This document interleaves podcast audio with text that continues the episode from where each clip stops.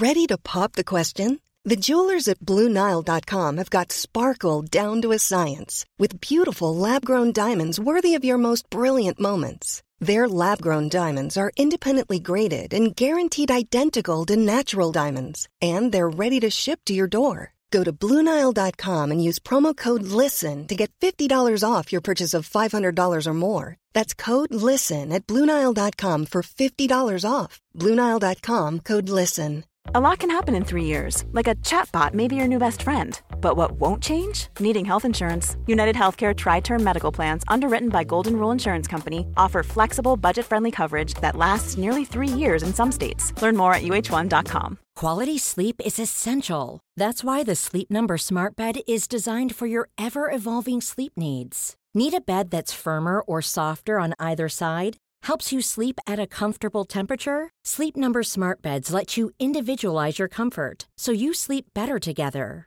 JD Power ranks Sleep Number number 1 in customer satisfaction with mattresses purchased in-store. And now, save 50% on the Sleep Number limited edition Smart Bed for a limited time. For JD Power 2023 award information, visit jdpower.com/awards. Only at a Sleep Number store or sleepnumber.com.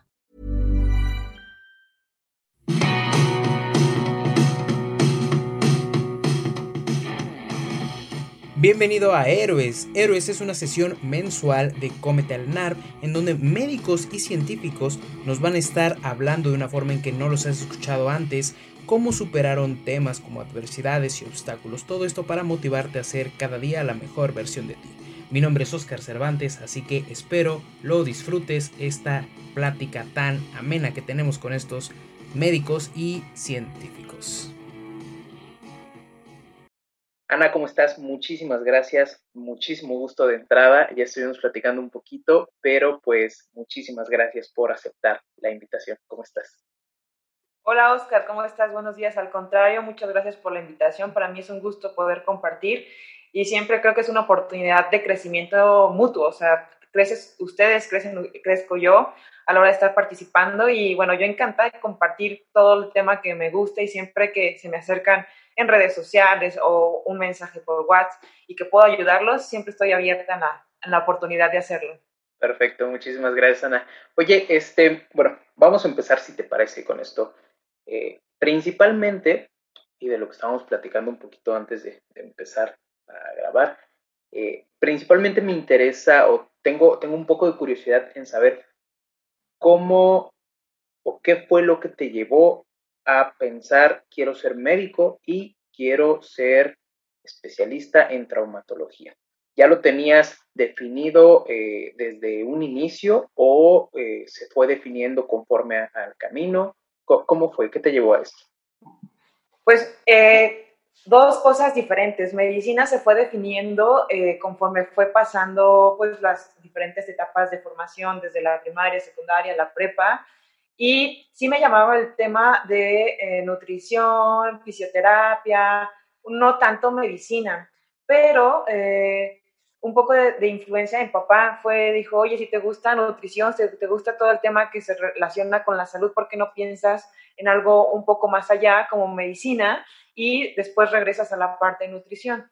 Y bueno, también de niño pasas por todas las eh, etapas de que quieres ser veterinario, que quieres ser maestro, o sea, muchas etapas, pero ya en la, en la prepa me metí en el tema de salud y entonces entré en la parte de paramédicos, eh, parte de primeros auxilios, estuve en la Cruz Roja de mi pueblo, yo soy originaria de San Luis de la Paz, Guanajuato, y eh, estuve en Cruz Roja y en Cruz Roja tuve un acercamiento con un doctor que yo creo que conforme te vas acercando a personas que te hacen que te emociones lo que hacen, yo creo que es como te vas un poco enganchando. Y él era un apasionado de la medicina, bueno, sigue siendo un apasionado de la medicina, es el doctor Víctor Ortiz y él está en San Luis de la Paz, pero es pelirrojo, entonces le decíamos el pelirrojo. Entonces él me jalaba en todos los accidentes, me decía, Ana, tú vente para acá. Y me enseñaba y me explicaba porque veía mi interés por medicina. Entonces cada vez me fui enganchando más con medicina, de tal manera que yo ya en mi mente no pensaba en otra, en otra carrera que en medicina. Y eh, la pasé increíble, o sea, en esa parte de mi formación eh, veía también a mis compañeros que estaban en el tema de sociales, en el tema, este, no sé, de matemáticas. O sea, por ejemplo, a mí sí me daba muy bien las matemáticas y la física, pero muy bien, o sea, y la química, de que yo les daba clases a mis compañeros un poquito más avanzados, pero era una habilidad nata, o sea, no tenía ningún problema con ello, pero biología dije, uff, no, como que no me costaba, me costaba trabajo, pero pues por ahí me enganché. Ok, perfecto. Oye, y me platicabas un poquito de tu vida en el deporte. ¿Cómo era tu vida en el deporte antes de medicina? Porque de ahí lo quiero, eh, lo quiero hilar a cómo era tu vida en el deporte antes de medicina, durante medicina y después de medicina, que, o sea, de la carrera como tal, pero que después te fuiste yendo a especialidad y todo esto que sabemos que es este demandante. ¿Cómo es tu relación ahí? ya que estaba en medicina, eh, bueno, para poder entrar a medicina yo le debo mi deporte. Mi deporte me dio la carrera que yo ahora estoy ejerciendo y también muy agradecida con mi profesor que me dio la oportunidad de beca, pero mi vida en el deporte empezó desde muy pequeña, muy, muy pequeña. Mis papás son deportistas, los dos. Mi papá juega, sigue jugando frontón y lo hace muy bien. Mi mamá basquetbolista también. Y eh, de hecho me tocó jugar baloncesto con amigas de mi mamá y mi mamá me iba a echar porras. Eh, yo empecé en primero de primaria entrenando baloncesto de manera muy, muy formal.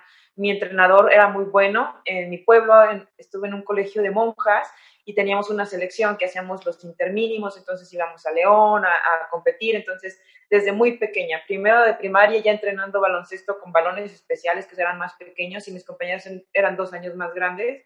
Éramos tres de primero de primaria que nos continuamos hasta la secundaria entrenando con ellos.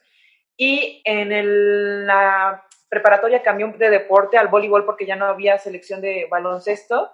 Y también en ese inter practicaba todo lo que se me presentara al frente. O sea, mis hermanos son dos eh, hombres ahora, eh, pero eran niños en esa época. Y juntos jugábamos soccer con vecinos de ahí de donde yo vivía. Entonces, la verdad es que hice mucho deporte desde niña. Pero entrenamientos formales fue en baloncesto, boli y en la prepa empecé a hacer taekwondo, a lo mejor un poco más grande de lo normal que empiezan todos los eh, taekwondoines, pero me enganché, me enganché porque el taekwondo me dio muchos valores como persona, crecimiento también, y tuve oportunidad de ser profesora también eh, enseñando a niños y ves cómo es todo su desarrollo, y de hecho para poder ser cinta negra se considera también una carrera. O sea, eres cinta negra, eres cinta negra en taekwondo. Sí, sí, sí, yo estuve becada en taekwondo en la universidad, o sea, por eso yo eh, estoy muy agradecida con el deporte, porque el deporte me dio mi carrera, estuve becada toda la universidad por taekwondo. Para poder ser a nivel competitivo tienes que ser cinta negra, no puedes ser cintas menores. Ok. Y cinta negra es una licenciatura, tienes que hacer una tesis, tienes que hacer 100 horas de servicio social, este, haces un examen con sinodales, o sea, todo es todo un trámite. Y ah, de un, trámite un trámite exactamente como una licenciatura, no, no sabía eso. Eh. sí, sí, sí, la verdad, y está padre. Viene tu título del Koki, Won, que es en Corea, y tu título mexicano. Sí, es una carrera, entonces puedes también ejercer como profesor de taekwondo, pero bueno, eh, porque yo hice taekwondo, me ofrecen beca de deportes en la universidad, estuve en el semestre cero, que se llama semestre de premédico, y tuve la oportunidad de representar a la universidad. Y me va muy bien, o sea, me logro colocar en, en buenos lugares y el profesor, que yo lo conozco en ese momento en el premédico, ve cualidades en mí me dice, pues Ana, tú tienes oportunidad de, pelear por una beca. Entonces, cuando metemos la solicitud por la beca, resulta que no dan becas por, por medicina. Entonces, fue todo un tema también eh, luchar con eso, porque dicen, a ver, si ella, denle la beca, si ella no cumple con la parte académica y no cumple con la parte deportiva, tan sencillo como retirar la, la beca. Y fue así como me dieron la beca y estuve becada toda la carrera y al contrario, empecé con 50% de beca y fue creciendo y fue creciendo y fue creciendo de tal manera que los últimos cuatro semestres yo estaba con 100% de beca. Eso sí. eso sí, es súper importante y más en una escuela eh, como tal que es de paga, ¿no? Porque, o sea, Sabemos que la medicina es, eh, la escuela de medicina como tal es, es cara en todos los ámbitos, ¿no? Y eso está súper, súper, súper bueno. Sí, totalmente. La carrera de medicina es cara eh, y yo venía también con otros dos hermanos atrás de mí que venían para hacer universidad. Entonces sí, la verdad que muy agradecida por tener la beca y pues no hubo manera que me la quitaran, al contrario, fui aumentando los porcentajes de beca y este, estuve rankeada en los primeros tres lugares nacionales universitarios, universitarios de Taekwondo. Entonces, sí, muy agradecida con el deporte. Entonces, de ahí ya me tocó vivir como deportista la parte de enfrentarte a alguna lesión. Entonces fui a ortopedistas y este, nunca tuve una lesión grave que requiriera algo más, pero sí en la mejor que te pararan o te frenaran. Este, y me tocó llegar y de que me dijeran, oye, pues deja de hacer deporte. Híjoles, pero en mi mente dije, no vengo a que me digan, deja de hacer deporte, vengo a que me digas, ¿qué necesito hacer para poder continuar haciendo mi deporte? Claro. Entonces ahí empezó ya mi chip, mi, mi, mi, primera llamada de atención. Y también me quise ir a Estados Unidos un tiempo, o sea, para, porque en Estados Unidos yo por la cercanía que teníamos veías un poco más que había de, eh, médicos con, en el campo, en el campo con el deportista, que tomaban decisiones en ese momento. Entonces, como que me empezaba a llamar la atención. Pero dentro de la formación de medicina, tú sabes, Oscar, pasas por todas las etapas de que quiero ser pediatra y ves la luz, quiero ser este, medicina interna y ves la luz en ese momento otra vez.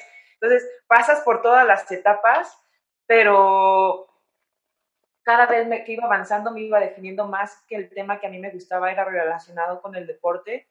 Pensé en hacer alguno, eh, algún tema en rehabilitación, algún tema este, de fisioterapia, pero eh, creí que podía aportar un poco más estudiando ortopedia y traumatología, eh, porque podría ayudar a reparar la lesión, pero yo lo que quiero más importante es reinventar la manera en la que hacemos deporte, crear una comunidad donde cada quien a través de su trinchera pueda aportar, o sea, el nutriólogo, el preparador físico, el médico del deporte, cómo podemos reinventar la manera en la que hacemos deporte y más en México.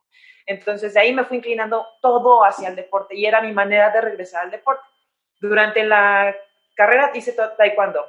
Me fui al internado y todavía estuve representando a la universidad en competencias todo el año. un poquito antes ahí de que nos empieces a decir, ¿cómo, ¿cómo le hacías para equilibrar en la escuela como tal la medicina y el deporte. Porque, pues, o sea, para ser cinta negra en taekwondo, digo, no es que entrenaras una hora al día o una vez a la semana, ¿no? ¿Cómo, le hacías para, para hacer ese equilibrio, para buscar ese equilibrio? Eh, fue, yo creo que estaba tan ilusionada que se fue dando. Eh, sí era complicado porque tenía tres entrenamientos al día y tenía mis clases. Afortunadamente, eh, un semestre antes como que la universidad había compactado los horarios, porque antes como que andabas brincando de todos los horarios, entonces no tenías como un horario como tal, tenías en la mañana, al mediodía y en la noche clases porque tenías que ir a clínicas o ir a, este, al consultorio con los doctores a que te dieran la clase, pero en ese momento eh, compactaron todo, entonces mis clases empezaban a las 7 y terminaban algunas a las 3 y conforme vas avanzando tienes horarios más este, diferentes y también mucho el apoyo de mi profesor de taekwondo. O sea, yo entrenaba de 5 a 7 el gimnasio, la parte del gimnasio, y el entrenamiento con la selección de la universidad era de 3 a 5 de la tarde, ahí en la universidad. Entonces, yo realmente lo que hacía es que me llevaba mis lunches, o sea, llevaba el desayuno, comidas y cenas, y me bañaba también en, en la universidad.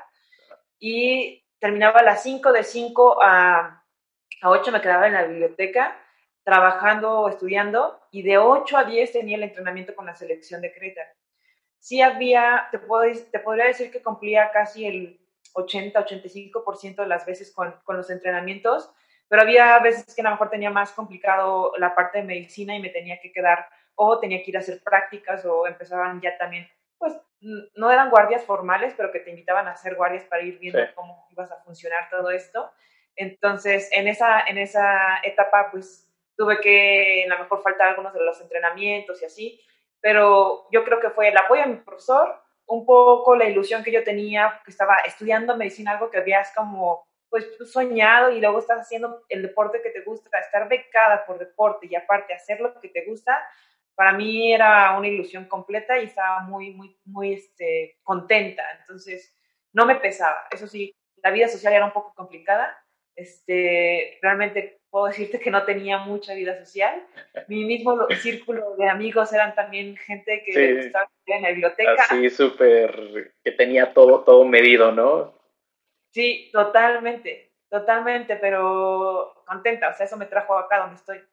Perfecto. Oye, y eh, abordando este punto, ¿qué le dirías a alguien que, porque como tal el podcast sí lo escuchan, eh, digo, este, este programa es principalmente lo escuchan médicos generales ahorita, ¿no? Pero también lo escuchan muchos internos, muchos estudiantes de medicina. ¿Qué le dirías a un estudiante de medicina que, que dice que no, o que piensa que no puede equilibrar esta parte del de, ejercicio con la parte de la escuela como tal, con la parte del estudio? ¿Qué le dirías que tal vez te haya servido a ti? tiene que gustarte, tienes, tienes que tener ganas de quererlo hacer. Cuando hay ganas, hay voluntades y eso se acomoda. Entonces tú buscas el espacio para que se dé. Pero cuando no hay voluntades, la verdad es que es muy complicado que se dé. Entonces siempre si tú te vuelves muy estructurado, muy sistematizado, vas a encontrar el espacio. O sea, tienes que quererlo. Si no lo quieres, la verdad es que pues no. Ok, perfecto. Y bueno, ya, ya, ya me contaste eh, cómo era Ana, este, Ana deportista, Ana estudiante. ¿Cómo le hiciste en el internado? más que en el servicio social, porque sabemos que tal vez el internado es un poquito más demandante. ¿Cómo le hiciste en el internado para llevar ese equilibrio? Ah, en el internado realmente pues yo estaba en Ciudad de México, mi universidad era en Querétaro y ahí es donde estaba pues mi selección. Entonces lo único que yo intentaba hacer es un poco mantener la parte física, salía a correr, a mí me quedaba muy cerca la, la pista del sope, ahí intentaba hacer un poco de entrenamientos. Eh, tenía ya amigas en selección mexicana, eh, ahí donde yo tuve esta, la universidad esa fortuna de conocerlas y pues otra vez otra ilusión de verlo tan tangible, estar muy cerca en selección nacional y poder cumplir algún sueño. Eh, de repente iba a entrenar con ella los fines de semana. Entonces, realmente como tal un entrenamiento formal no tuve, es un poco de mantenimiento físico y pues las competencias ya era un poco más colmillo de la experiencia que había hecho y la comunión que tenía con mi profesor. O sea, eh, si yo, yo cuando peleaba, siempre sales a pelear y eh, tu profesor está a tu, a tu espalda. Entonces yo lo que hacía siempre era buscar dar el giro para quedar frente a mi profesor. Entonces era mucho más fácil que me pudiera coachar y decirme en qué momento entraba la, patada. Eh, conforme fue, fui creciendo, fui aprendiendo a leer las peleas, pero no era mi, mi gran habilidad. Yo era yo más como tenaz, constante, este, pero esa habilidad de, que mueven algo y que ya saben dónde va a pegar, eso todavía no tenía gran habilidad. Entonces lo que hacía es que mi profesor siempre me, hacía señas, ya sabía para dónde tenía, si tenía que girar, si tenía que hacer la patada a la cabeza o al peto, y nos iba muy bien, muy, muy bien. y nunca, como tal, nunca te lastimaste, nunca, nunca fue así de plano un, golpe que tú dijeras, híjole, ya, o sea, ya no quiero esto, está, está muy cañón, porque, porque tengo que estar sufriendo esto, ¿por qué me tienen que estar lastimando a mí? No, no, la verdad es que no. Es que, ¿sabes? Mi ventaja un poco es que soy alta, entonces... realmente los competidores a mí me quedan eh, chaparritas. Pocas veces cuando íbamos al norte me tocaban competidoras más altas que yo y ahí sí me achicaba un poquito y, el miedo de que te pegaran en la cabeza, sobre todo en la cabeza. En la cabeza, exacto. Pero no, nunca me pegaron en la cabeza de tal manera que yo dijera, no, ya, hasta aquí. Okay. Digo, tenía esa gran fortuna que era muy alta para mi peso, entonces siempre me tocaba con personas más chaparritas y ahí sí me sentía muy cómoda, pero digo que en cuanto me tocaba una más alta que yo me hacía chiquita, chiquita, dije, me, me van a dar. Pero no, eso sí, por ejemplo, cuando vas iniciando en este tema de hacer peleas de contacto físico, las primeras veces que vas como madurando cómo es todo este tema, que me pegaban en la cabeza y me, me, encendía, o sea, yo quería pegarle, yo quería, iba atrás de y aprendí que si hacías eso, ese descontrol, pues entraban más fácil las patadas y los puntos. Ya, pero eso fue al principio. Entonces, donde ibas aprendiendo cómo era este tema de las peleas, pero no, nunca me pasó gran cosa. O sea, lo más es que tuve una vez seis combates y la rodilla se me hinchó muchísimo, o sea, por el tipo de, giros que haces entre las patadas que te estás pegando. Y fue cuando me tocó ir al ortopedista que me tocó este tema de, de, no, no, a ver, no vengo que me digas dejar de hacer deporte, vengo que me digas qué tengo que hacer para poder continuar haciendo deporte. ahí y ahí empezaste, ahí empezaste como tal a decir, oye, o sea, si yo soy médico, ¿por qué no pudiera ser alguien que te dijera el no, deja de hacer esto.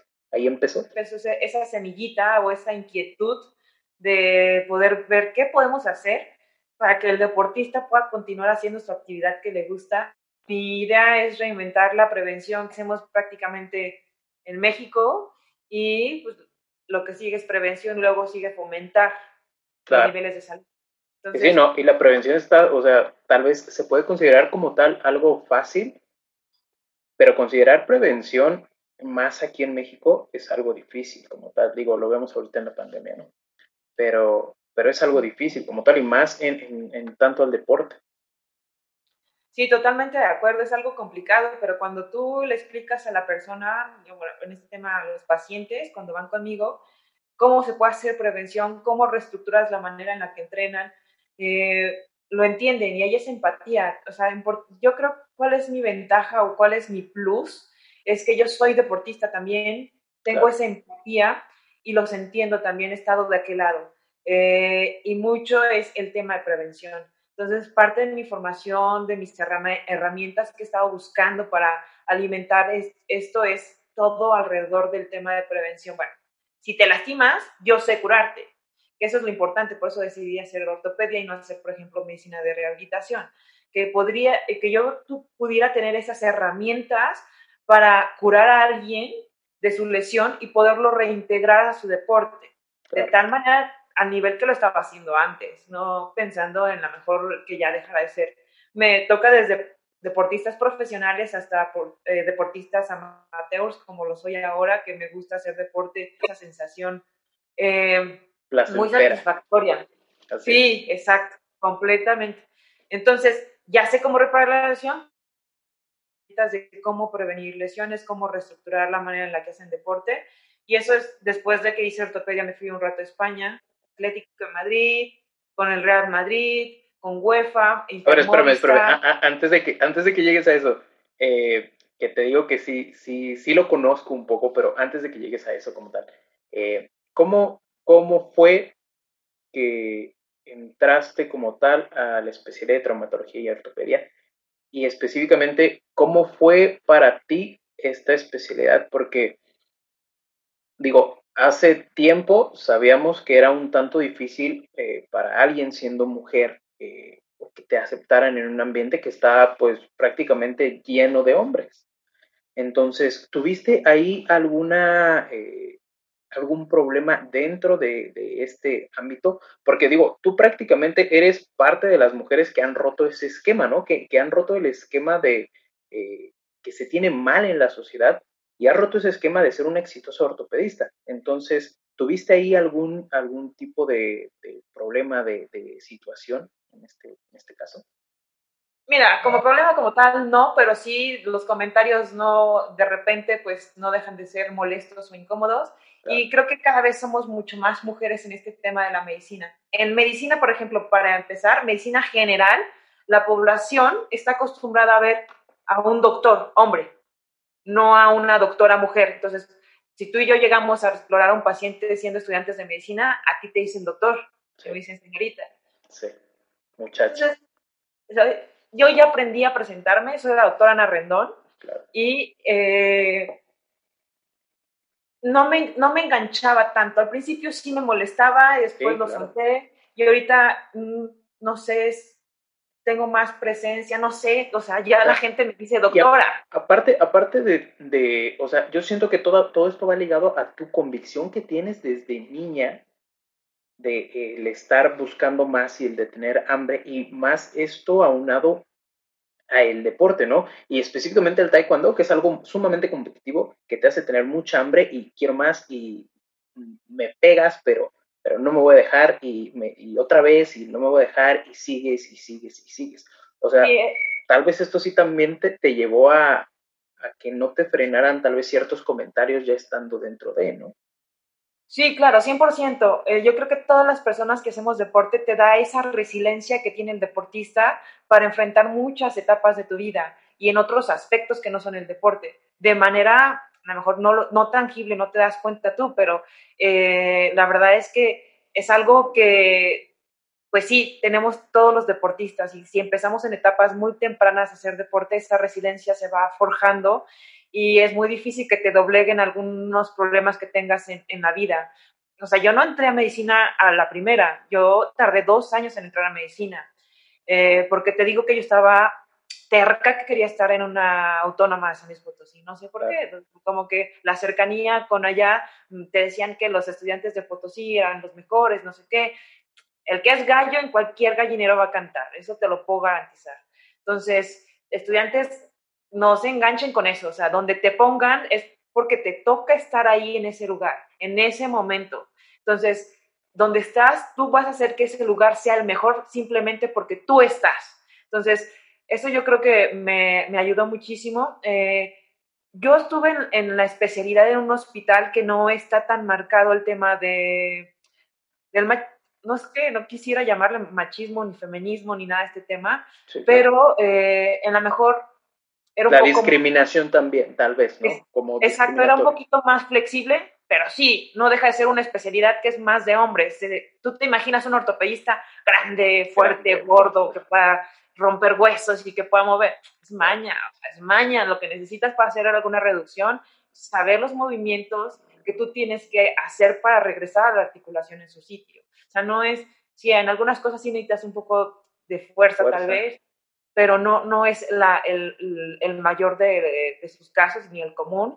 Y hay muchas maneras de hacer palanca, entonces no necesitas tanta fuerza. Claro. Y te lo digo esto porque, perdón, te lo digo esto porque hay, hay, muchísimas doctoras, y lo he visto, ¿no? Eh, muchísimas doctoras que les encantaría como tal eh, ser o trauma y ortopedia. Te lo digo porque, eh, por ejemplo, simplemente donde yo hice mi, internado, eh, trauma y ortopedia estaba padrísimo. A mí me encantó. De hecho, yo estaba pensando en eso, ¿no? sin embargo, a muchos les decían, oye, es que segura que quieres hacer eso porque pues estás chiquita, estás delgadita, es que estás muy flaquita.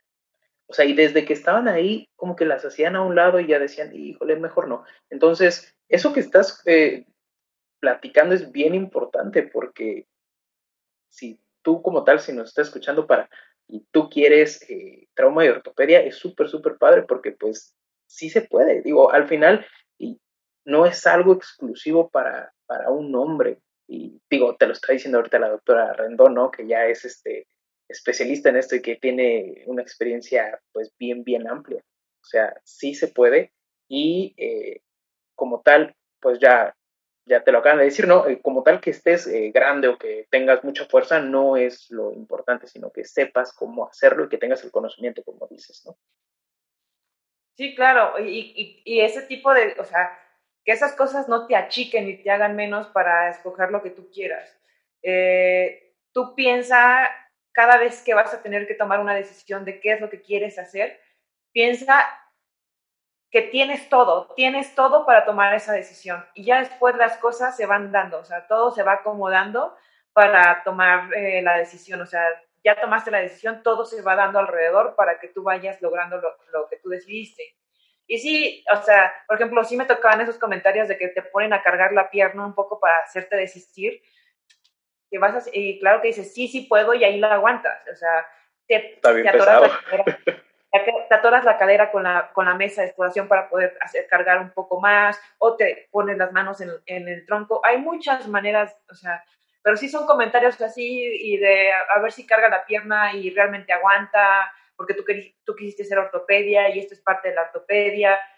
Si hay comentarios, mi socia, eh, Cintia, es súper chaparrita y delgadita pero esto tampoco la chico, o sea, no es un tema, sí va a haber gente que te va a estar retando, ya cada vez es el menos, afortunadamente, eh, entonces no desistan por este tema, y la ortopedia es padrísima, tienes un montón de campos de trabajo, o sea, todo el sistema musculoesquelético lo ves tú, todo, completito, y tienes, no, uno tiene, no te puedes, o sea, no te limitas un rango de edad, o sea, ves desde niños hasta adultos o hasta ancianos, y eh, tienes un montón de subespecialidades eh, que puedes trabajar y vuelve siempre al paciente a ser parte funcional. Y es una especialidad muy resolutiva. No hay medias tintas. Tú estás viendo la radiografía y está fracturado. ¿Lo ves tú? Lo veo yo. Eso no es. Exacto. No hay de, ay, vamos a ver cómo está mañana el potasio. Perdón, pero hay caracteres para cada quien. O sea, yo respeto mucho a mis amigos que son internistas y qué bueno que están ellos que les gusta eso porque pues, están para apoyarnos, pero sí me gusta porque es muy resolutiva, es funcional, tienes la parte de imagen, tienes la parte clínica, tienes la parte quirúrgica, o sea, eh, tienes un campo enorme de trabajo. De todo. Perfecto. Oye, y bueno, ya nos estabas contando, ¿no? Eh, haces tu especialidad, acabas tu especialidad, ¿cuándo te entra esta idea de, de, ir a España? ¿Y qué fue, o cuál fue tu experiencia allá? ¿Qué, qué hiciste de ese lado? Yo, yo, la intención de ir a España estuvo desde el R1, entonces desde finales del R1 yo mandé mi solicitud de España. Eh, uno de mis eh, maestros, que ahora es mi socio senior, se fue a España y me metió el, gusanito porque veían a muchos deportistas y era un lugar donde les encantaba compartir la manera en la que hacen las cosas, no eran celosos con este tema porque luego te toca que estás operando y hasta no te dejan ver, o sea, ¿sabes? Entonces meto mi solicitud para poderme ir al final, entonces cuando ya me toca esa, esa etapa de poderme ir, pues ya me voy y ya tenía una estancia, eh, ya tenía alimentos, porque tú sabes, cuando eres estudiante, pues esas... Eh, son cosas limitantes la parte económica. Sí, claro. Entonces con eso me ahorraba muchísimo y nada más realmente gastaba mi vuelo y el poder estar allá. Entonces ya desde el R1 yo sabía que me quería ir para allá, sobre todo porque estaban muy avanzados en tema de traumatología deportiva. Estuve en la clínica Centro con el doctor Pedro Guillén, que es el embajador del trauma deportivo y es un ortopedista el más prestigiado de, de Madrid. Y hay muchos, muchos deportistas olímpicos que a pesar de que tienen sus médicos en selección, respetan la decisión de ellos, pero siempre quieren saber la decisión o el comentario del doctor Pedro Guillén. Entonces me tocó la oportunidad de ver muchos atletas olímpicos con él. Con él me iba a la consulta los, los sábados, padrísimo, veíamos muchos deportistas y después de, de dar la consulta nos íbamos al café, que algo se, me hacía muy curioso, porque en la cafetería de la clínica se juntaban las grandes personalidades del deporte, o sea, el dueño del Atlético de Madrid, del Real Madrid. Ah, este, no, en serio. El seleccionador de fútbol, se me fue ahorita el nombre, el, el, que seleccionaba todo lo de la selección de España. Ahí se juntaban a tomar el café. O sea, y me decía, vente, vente, déjame te presento. Y ya, me presentaba y no sé qué, y luego quiero que te la lleves a que vaya contigo al Atlético, quiero que vaya contigo al Real, quiero que vaya a la UEFA, para que le enseñen. Y, o sea, se me hacía muy curioso, o sea, que se juntaran en la clínica, o sea, en la cafetería de la clínica, no era un restaurante, era en la clínica café, porque lo hacían, porque el doctor Pedro Guillén terminaba de dar su consulta y bajaba al café y ahí se ponían a platicar de diferentes temas del deporte y ahí tuve la oportunidad, pues, de poder rotar con los diferentes equipos. Ok, perfecto. ¿A quiénes conociste los equipos como tal? De, eh, yo estaba más metida en la parte médica, vi muchos jugadores, pero trataba, en el, no estaba tan relacionada, o sea, por ejemplo, al Cholo Simeone, a, a su esposa, a todos ellos. Pero sí los eh, llegabas a ver, ¿no? sí, sí, sí, pero eh, creo que también eso, respetar como su privacidad, o sea, su parte de ser persona, o sea, no, no, yo no le decía, ay, ¿me puedo tomar una foto contigo? No, no es, yo no iba a eso, yo iba a aprender. Entonces yo estaba con los médicos de, de cada equipo y sí los exploraba, sí los veías, estaba a ras de cancha y todo, pero siempre observando, siempre eh, no de, ay, la foto y entonces me dejas no, la verdad es que ese tema... Pero por dentro sí te emocionaba, o sea, supongo que por dentro te emocionaba estar ahí. Eres persona y todos ves en la tele y ahora estás ahí con ellos. Y con Cristiano Ronaldo estuve cuando entregó su quinto balón de oro, o sea, en el Bernabéu, ¿sabes? Todo eso sí, me encantaba y sí me emocionaba estar ahí con los doctores a ras de cancha. Se portaron de maravilla, de maravilla conmigo. Todo me trataban de compartir. En clínica centro también, muchos deportistas que ya se operaban, pues los veía en centro, en las cirugías y, también es que era para ellos muy natural que estuvieran ahí los deportistas como seleccionados y olímpicos. Entonces, para ellos era natural, era normal, o sea, no les generaba un conflicto. Aquí en un hospital te, llega un deportista, ay, es que llegó no sé quién y no sé, y todo el mundo ahí está con el cuchicheo y no sé cuál. No, ya para ellos era muy normal. Yo, pero ¿cómo no lo van a recibir si ya llegó tal atleta? Y no, era como una persona normal. Entonces, ¿Una persona más? Pues entonces, la verdad es que sí, o sea, no dejan de ser una persona este, como nosotros, pero pues sí, no, a ti por, por, dentro pues estabas emocionado que estabas en la cirugía de fulanito de tal y estabas allí este, operándolo, pero para ellos era un paciente normal, era habitual, y entonces como que también te vas haciendo de esa misma idea. Y eh, tuve la oportunidad de, rotar en, en, la unidad de rodilla, cadera, hombro, este, y ahí con ellos, todos, todos, tengo muy bonita amistad con los doctores, Santiago Arauz en hombro, que le encanta enseñar, es un desmedido en la manera en la que te enseña y eh, te va diciendo, yo exploro así, mira, toca acá, porque mira, aquí si escuchas esto, y ve en cirugía, aquí ve, ve cómo se siente. Y así escuchas esto, es que ya está. En rodilla igual, o sea, en cadera. No, la verdad es que, y tengo muy bonita relación con ellos. De, tuve la oportunidad de hacer el primer simposio de trauma deportivo y los invité para que vinieran a dar algunas pláticas y encantados de venir y los recibimos con mucho gusto. O sea, hay muy bonita relación. Por ejemplo, en Estados Unidos tuve la oportunidad de rotar con la doctora Mary Mulcahy, que ya es como la directora de todos los fellows de Sports Medicine en Estados Unidos. Desmedida también, desmedida.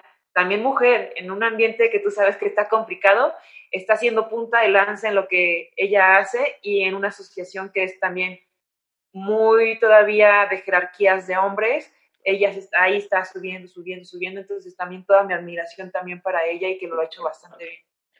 ¿Cuándo te fuiste a Estados Unidos? E-, eso sí, no, no lo sabía. Fui a Chicago eh, con ella y este, ella fue mi mentora de la ANA. Híjoles, creo que fue marzo, marzo 18 o 17, yo creo que es 17, como tres años. Luego volví a regresar en el 18 un curso especial de artroscopía de las diferentes este, segmentos, hombro, rodilla, tobillo. Y también fue mi mentora, entonces, porque yo ya había hecho esa conexión con ella, ella está en la ANA, la ANA es la Asociación Americana de Norteamericana de Artroscopía, entonces ella tiene ya un puesto de jerarquía ahí entonces yo tuve la oportunidad de pedirle que fuera otra vez mi mentora para el curso de artroscopía y padrísimo, padrísimo que la pasamos. Ella también vino a este simposio. Este año era otra vez el segundo simposio de trauma deportivo pero, internacional, pero pues, pues COVID, ahorita la verdad es que lo pusimos el siguiente año ya pensando en la manera de hacerlo híbrido para poder combinar esto que es ahora la parte de a distancia o la parte online con eh, la parte física. Claro. Este, y, eh, estuve, o sea, también con ella en la Universidad de Tulane, pero la verdad es que una experiencia muy grata. Me ha tocado la fortuna de estar rodeada con mentores que me van eh, aumentando la, la, semillita o la ilusión de hacer las cosas bien. Claro, perfecto. Y ya por último, ¿cómo, cómo llegaste? Eh, bueno, todo esto, vas, vienes, vas a España, vas a Chicago. al final, ¿Cuándo decidiste estar como tal en la Ciudad de México? Esto también está un buen tema. Eh, yo me pensaba, en, cuando recién llegué, regresarme, pues yo soy de San Luis de la Paz, pero no me quería regresar a San Luis de la Paz, me quería regresar a Querétaro. Claro. Pero eh, cuando fui en el R3 a rotar a trauma de adultos a Querétaro, vi que para lo especializado que yo quería dedicarme, pues necesitaba un poco más grande la, la ciudad y por eso decidí todavía quedarme acá y aparte con las personas que ahora que comparto mi trabajo, es el equipo que realmente estoy tan contenta que, con ellos de somos muy empáticos, somos muy similares en la manera en la que hacemos nuestro trabajo, que quise intentarlo, quedarme acá. Entonces intenté y pues me enamoré y afortunadamente también los pacientes están yéndoles bien y están contentos con mi trabajo, que sí quiero ir a Querétaro, pero a lo mejor ya no de manera este, de quedarme, sino de estar yendo y viniendo y pudiendo aportar desde mi trinchera, eh, porque tengo mucho cariño a, la ciudad y eh, a los de Taekwondo, a toda la Federación de Taekwondo de Querétaro, entonces, poderles apoyar a mi profesor que está allá, entonces, poderles apoyar con la parte de prevención de lesiones deportivas, que ya lo hemos hecho con alguna plática como lo estamos haciendo. Y actualmente estoy también apoyando al TEC de Monterrey al fútbol americano, al juvenil. padrísimo el ambiente, padrísimo el ambiente, los chavos te vuelven a contagiar de esas ganas. Sí, estoy con ellos, entonces la verdad es que he aprendido mucho con ellos y aportando desde mi trinchera, te digo, cada quien aportando ese granito de arena para poder hacer mucha prevención de deporte y creo que ese concepto ya está cambiando, ya está cambiando y cada vez somos más gente que nos encanta este tema y estamos aportando. O sea, por ejemplo, ahí en el TEC con ellos tienen un equipo multidisciplinario padrísimo, que yo no creo que lo tengan todos los equipos. Mucho ha sido el esfuerzo de la doctora Rivas, que ha estado ahí con ellos al pie del cañón, y ha formado un equipo alrededor de ellos, que a mí me sumó a su equipo. Ella la conocí porque en mi servicio social ella me dio la oportunidad de hacer el servicio social en su clínica. Y este, ahora que ya soy eh, especialista, me habló, ya ahora tengo este proyecto, le quieres entrar, le dije, encantada, encantada, donde no hay ni siquiera algún beneficio económico, ¿eh? Lo hacemos por gusto. A las 5 de la mañana estaba en los entrenamientos con ellos. Sí, no, el TEC tiene, está caracterizado de ese aspecto, ¿no? De, su programa de fútbol eh, americano, es, está al top de los programas de fútbol americano universitarios de Estados Unidos, que de ahí brincan a la NFL, obviamente, y por eso sí algunos, eh, algunos estudiantes que están aquí en TEC brincan, por ejemplo, creo que este año fue a Dallas, ¿no? Un equipo de Dallas. Sí. Que brinco para ahí. Perfecto. Bueno, eh, ya por último, eh, te voy a hacer eh, como tal tres preguntas. Entonces, estas tres preguntas pueden ser la respuesta, son preguntas directas, pero la respuesta pues puede no serlo como tal, ¿va? Entonces, creo que ya sé la respuesta de la primera, pero ¿a qué te hubieras dedicado si no te hubieras dedicado a medicina? Fisioterapia, algún tema relacionado con el deporte en algún punto, cuando no pasaba medicina, pensé hacer administración de empresas. No sé por qué brincaste allá, pero y ahora hay administración del deporte, no sé. La verdad es que un tema relacionado con el deporte. Eh, todos tuvimos, bueno, yo que soy deportista, tuve, yo creo que todos los deportistas que hacemos algún deporte tienes esa ilusión de hacer alguna competencia representando a tu país. O sea, no sé, pegarme al deporte. Perfecto. Pensé que me ibas a decir este no sé, representar por medio olímpico. ¿Nunca, nunca te pasó por la cabeza eso de ir como a, hacer eh, taekwondo en, en Olimpiadas? Sí, recién intenté entrar a la selección nacional y más con mis amigas de selección. Tengo la fortuna de tener grandes amigas ahí, María Espinosa de Rosario, eh, Janet Alegría, o sea, muchos grandes amigos, Pau Armagía. Este, pero como te lo platiqué, cuando entré, yo entré muy grande, entré a la, en la prepa a hacer taekwondo. O sea, ellas ya me llevan una vida, una vida. Empiezan desde niños, ¿no? Totalmente. Y entonces ya había entrado grande y aparte yo decidí irme por el camino de la medicina y pues seguir estudiando. Eh, la vez que me tocaba representar a la selección de taekwondo porque gané el, el universitario, entonces ahí nos mandaban al universitario mundial fue cuando fue lo de la influenza. Entonces ya no pudimos viajar y trajeron a la selección de Corea y hicimos un dual meet México-Corea. Ok, perfecto. Bueno, hubiera, hubieras llegado bastante lejos también ahí, ¿no? Así como me lo dices, que tienes esa tenacidad, hubiera estado padrísimo. Eh, la, otra, la otra pregunta que es, es, ¿a qué ciudad te gustaría que llegara tu trabajo? A todo México a todo México donde yo pudiera contagiarlos con esta ilusión de poder hacer mucha prevención o reinventar la manera en la que hacemos deporte de tal manera que el deporte sea lo que nos una para poder aportar esto. O sea, yo creo, y ahora con la facilidad de, del Internet podemos hacer este tipo de, de aportaciones, que te digo que ya lo estamos haciendo. Esta plática que le estamos compartiendo ahorita contigo, eh, en la UVM he tenido oportunidad de dar también las pláticas, o sea, y quien se me acerque yo poder aportar. O sea, creo que todos tenemos algo que podamos dar a, al otro y esto es crecimiento. Claro, sí, como me lo comentabas al inicio. Y ya la última pregunta, eh, ¿algún libro o documental que recomendarías como tal?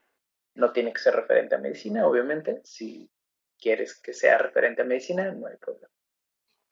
Uf, es que ahorita traigo un, este, un, este, una onda muy zen, o sea, el libro de Flow, eh, Mañanas Milagrosas, eh, 5 muy AM. bueno. Ese también está muy bueno. Muy Esos bueno. están muy buenos. O sea, muy buenos. O sea, la manera en la que está diseñada la mente, en la manera en la que tú puedes trabajar con ella, es crecimiento. Entonces, la verdad, estos libros, El monje que vendió su Ferrari, este, todos van con, con esa misma eh, línea. Eh, y creo que eso nos hace falta mucho ah, sol- soltar muchas cosas. A veces te aferras, a veces y, y no, o sea, tú estás en el lugar que tienes que estar conoces a las personas que te tocan conocer porque algo tienes que aprender de ellos. Algunas se quedan contigo, algunas se van. O sea, el flow, o sea, fluir con la vida. O sea, traigo esta, esta mentalidad, ya tengo un ratito con esto.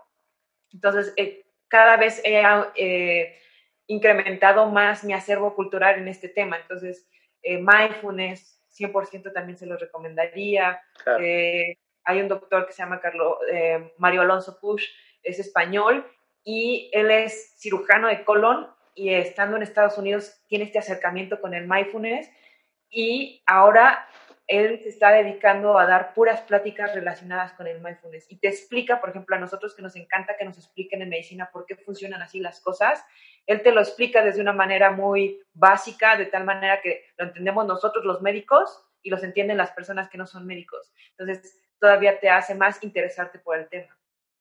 Muy bien, pues eh, ahí están las preguntas. Te agradezco muchísimo, muchísimo el tiempo, eh, la plática. Eh, yo me la pasé súper, súper bien. Ana, muchísimas, muchísimas gracias. Esperemos poder eh, tenerte un poquito más adelante y pues nada, muchísimas gracias. Claro que sí, con gusto, Oscar. El, el gusto es mío y es un placer poder compartir con ustedes lo que necesiten y yo encantada de volver a compartir con ustedes. Si se animan a venir conmigo a una cirugía o a la consulta, también encantados. Y ahí hacemos el podcast en el consultorio con algún, algún paciente que nos permita hacer esto. Estaría padre, estaría muy interesante también. Muchísimas gracias, Ana.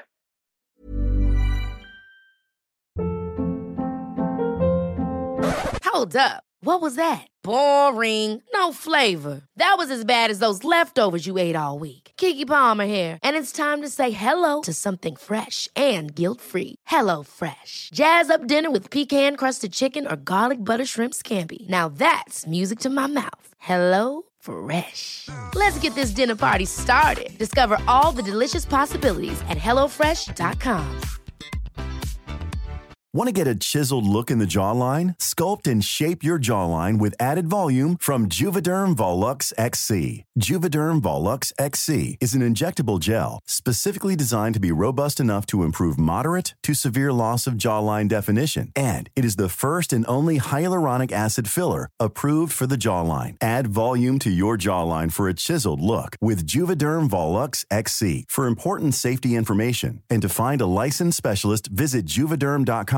That's J U V E D E R M.com. Not for people with severe allergic reactions, allergies to lidocaine, or the proteins used in Juvederm. Common side effects include injection site redness, swelling, pain, tenderness, firmness, lumps, bumps, bruising, discoloration, or itching. There's a risk of unintentional injection into a blood vessel, which can cause vision abnormalities, blindness, stroke, temporary scabs, or scarring. Talk to a licensed specialist to find out if it's right for you. Visit juvederm.com. That's J U V E D E R M.com. Even when we're on a budget, we still deserve nice things. Quince is a place to scoop up stunning high end goods for 50 to 80% less than similar brands. They have buttery soft cashmere sweaters starting at $50, luxurious Italian leather bags, and so much more. Plus, Quince only works with factories that use safe, ethical, and responsible manufacturing. Get the high-end goods you'll love without the high price tag with Quince. Go to quince.com/style for free shipping and 365-day returns.